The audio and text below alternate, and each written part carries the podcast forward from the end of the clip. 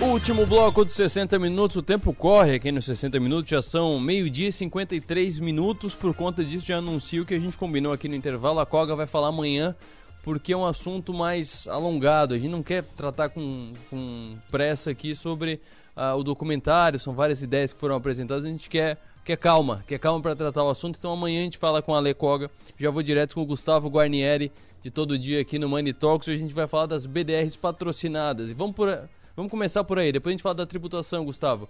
O que são BDRs patrocinadas? Quem é que patrocina as BDRs e qual que é o outro tipo que não é patrocinado? Boa tarde.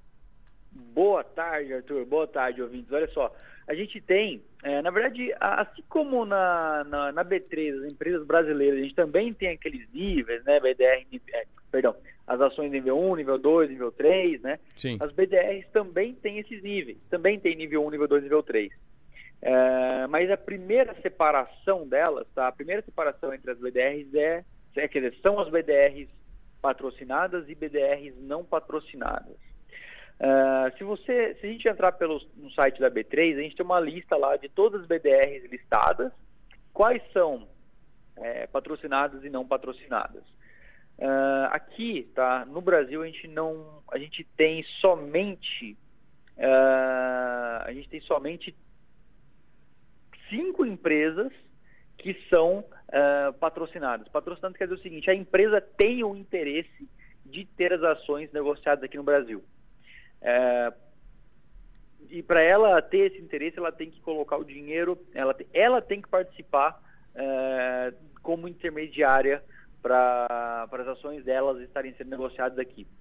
Por exemplo, a gente tem aqui somente a Biotoscana Investments, uh, ah, GP Investments, PP LA Participações, a Wilson Sons. Tá? É bem, são bem poucas empresas, a gente nem conhece direito essas empresas, mas por algum motivo elas tinham interesse de, de que forem, de que fossem negociadas, né, uhum. aqui no Brasil, então elas participavam como intermediárias.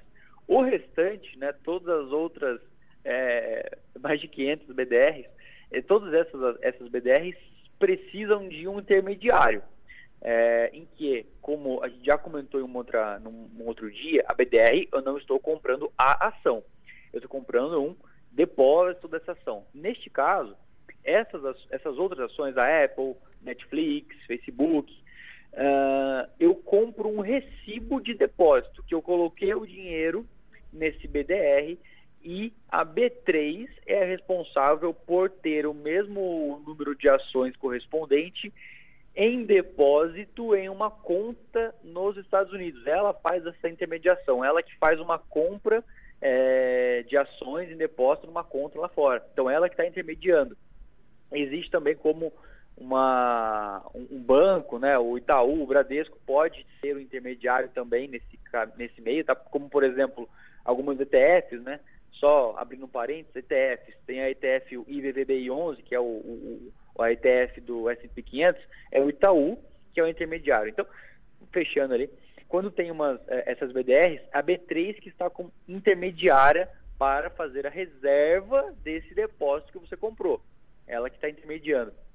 E ainda não tem. É, quando, quando uma empresa, tá? Quando uma empresa tipo a Apple, Netflix, ela tiver interesse realmente de, de fazer parte, eu não, eu não, ela não tem muita, bom, vantagem ou desvantagem ali, tá, para falar a verdade. Uh, mas a empresa teria que, ela tem, ela que põe, ela que, ela mesmo colocou em depósito, uh, ela tem que abrir uma conta, que é um pouquinho complicado, mas a Sim. empresa tem que abrir uma ela conta. Ela tem que se mexer mais. Se ela quiser mesmo que as Isso. pessoas tenham acesso, ela tem que se mexer mais. E, e Exato, porque qual, o único motivo, tá? O único motivo que seria mais interessante para ela fazer isso seria aumentar um pouco mais a liquidez desse papel, porque vai ter mais pessoas podendo negociar ele, ele consegue aumentar a liquidez, mais pessoas né, terem interesse nesse papel ali.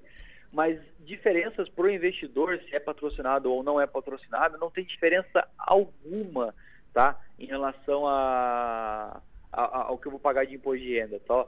Só já já já emenda então. pergunta, né? Já emendando. Já emenda, vai se lá. Eu tenho se eu tenho uma BDR patrocinada ou não patrocinada, eu também vou pagar os 15% de imposto de renda exatamente como se fosse uma ação normal aqui, né? Comprei uma comprei ação da Vale, tive lucro, né? É, 15% sobre o lucro. Comprei a BDR da, da Apple, 15% sobre o lucro.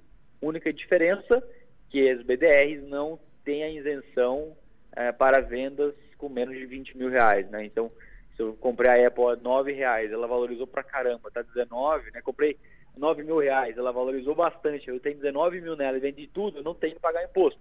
Certo. É, mas na BDR, se acontecer, esse, se acontecer isso, eu também eu tenho que pagar independente de quanto lucro eu tenho. Que é a mesma situação dos fundos imobiliários, né? Que a gente fala aqui, a gente fala pouco de tributação, mas é a mesma coisa. Se tiver lucro no fundo imobiliário, também não tem, não tem o mínimo que tem que ser vendido. Se vender com 10 reais de lucro, tem uma DARF em cima dos 10 reais de lucro, certo?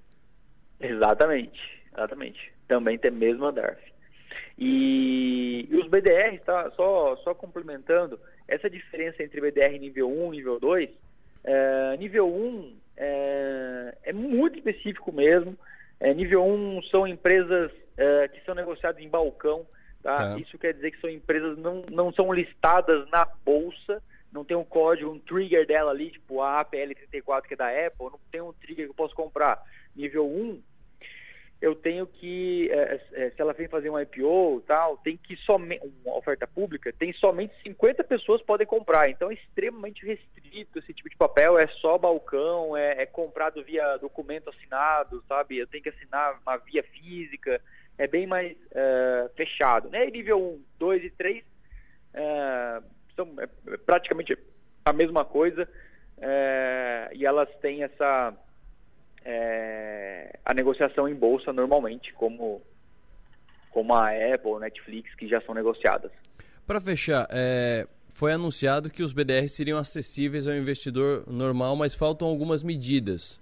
É, tem uma previsão, você já tem conversado aí, já chegou da, da CVM, já chegou da, do, do Banco Central ou da Ambima, é, quando que vai ser liberado mesmo, que não precise dessas, de, que sejam patrocinadas, que todas as BDRs estejam disponíveis para as pessoas físicas, para os PFs?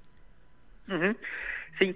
A, a CVM, tá, no dia 1 de setembro, né, ela anunciou que sim, as BDRs já estariam sendo negociadas com um prazo de 30 a 60 dias para todos. Então, até final desse mês, né, começo do mês que vem, já é para todo mundo, todos os investidores, investidores em geral, já poderem é, negociar esse, esse, os ativos do BDR. Maravilha. Obrigado, Gustavo. Um abraço. Até amanhã. Abração, Arthur. Até mais. Tchau, tchau.